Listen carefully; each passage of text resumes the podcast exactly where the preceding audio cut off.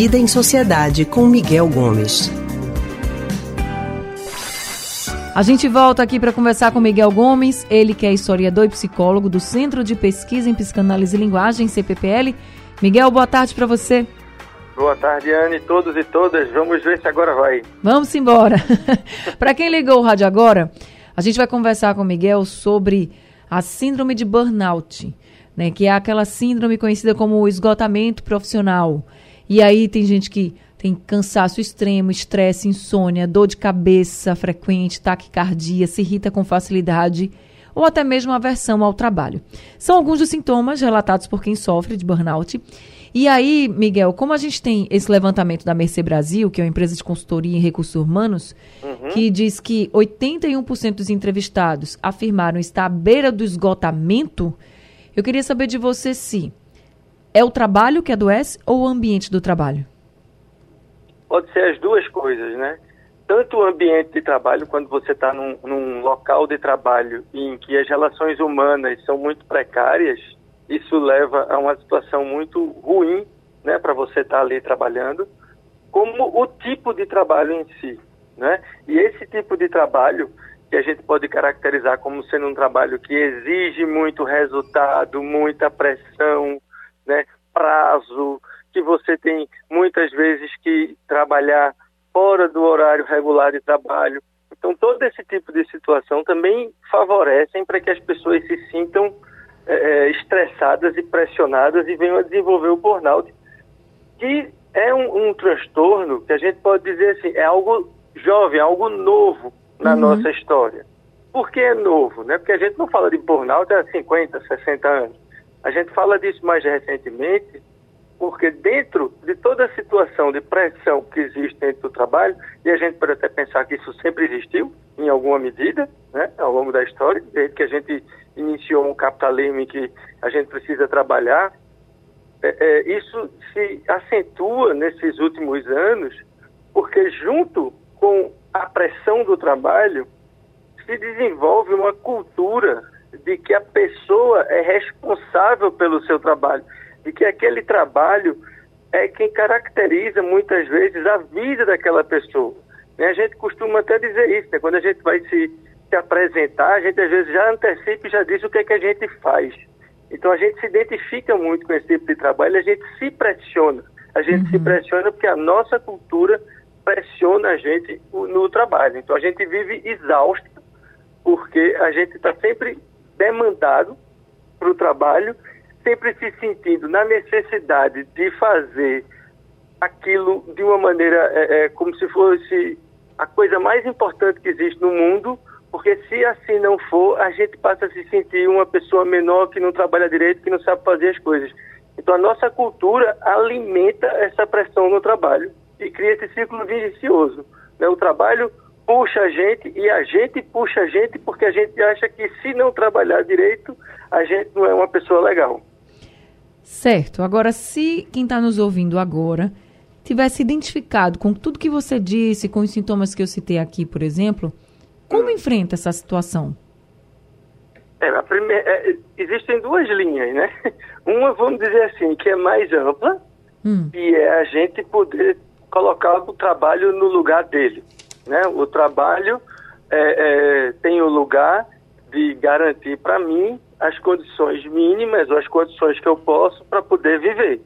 Né? Eu preciso do trabalho para poder ganhar o meu dinheiro, seja um salário, seja um trabalho autônomo, seja um empreendimento, uhum. para que com esse dinheiro eu possa viver, né? eu possa ter a vida mais confortável possível.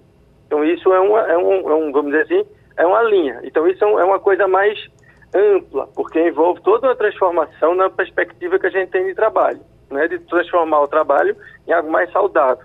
Um outro ponto a ser atacado, Anny, é, é, é do ponto de vista individual. Né? A gente também precisa colocar o trabalho no lugar dele. Eu me lembro muito de um rapaz que eu atendi, que tinha uma empresa super bem sucedida, ganhava um bocado de dinheiro, e ele dizia, doutor, estou vindo aqui porque eu não quero ser o defunto mais rico do cemitério. Meu Deus. Era, porque ele trabalhava sei lá, 12, 15 horas por dia, uhum. recebia bastante dinheiro por conta disso, mas não conseguia mais viver porque vivia pressionado pelo trabalho. Uhum. Então é todo um trabalho nosso, no caso, de transformar a vida dele em algo é, é, mais tranquilo. E às vezes isso implica, inclusive, numa redução financeira. É você abrir mão de trabalho é, é remunerado para você ganhar tempo para cuidar de si e principalmente para conviver com os seus, com sua família, com seus amigos, né, com as pessoas que lhe fazem bem ao redor. É, isso é tão complicado, né? Porque quando mexe nessa coisa financeira, eu acho que muita gente pensa duas vezes, né, Miguel? Será isso. que vai dar certo? Será que eu não estou tomando uma decisão errada e vou me arrepender depois? Eu por acho que isso, por isso que é difícil, né, de tomar a decisão. Por isso que é difícil tomar decisão e por isso que tem aquela questão mais ampla que eu falei primeiro. Porque isso envolve dar garantias aos trabalhadores de que eles podem trabalhar menos sem ter uma grande perda salarial. Uhum. Né? Porque o que a gente vive hoje é pressionado por um custo de vida e por um tipo de, de sociedade em que a, a, a, gente só se sente bem sucedido se a gente tiver condições de consumir coisas.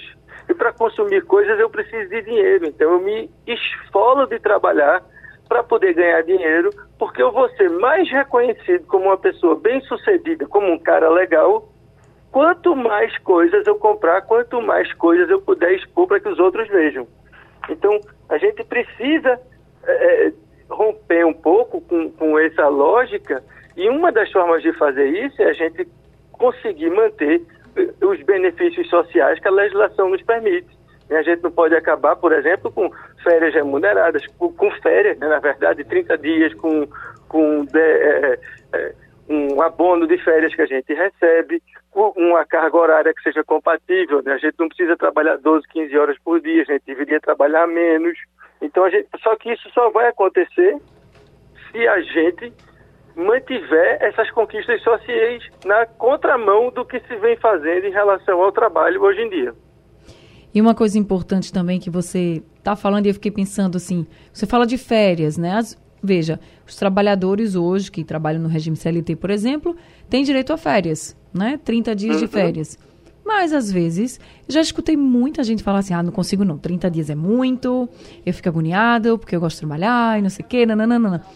Mas é preciso também parar, né, Miguel? Acho que a gente também precisa pensar assim, eu preciso parar um pouco mesmo de verdade, não só me afastar fisicamente, mas mentalmente também, né? Isso, precisa. Esses 30 dias de férias são importantes para o descanso.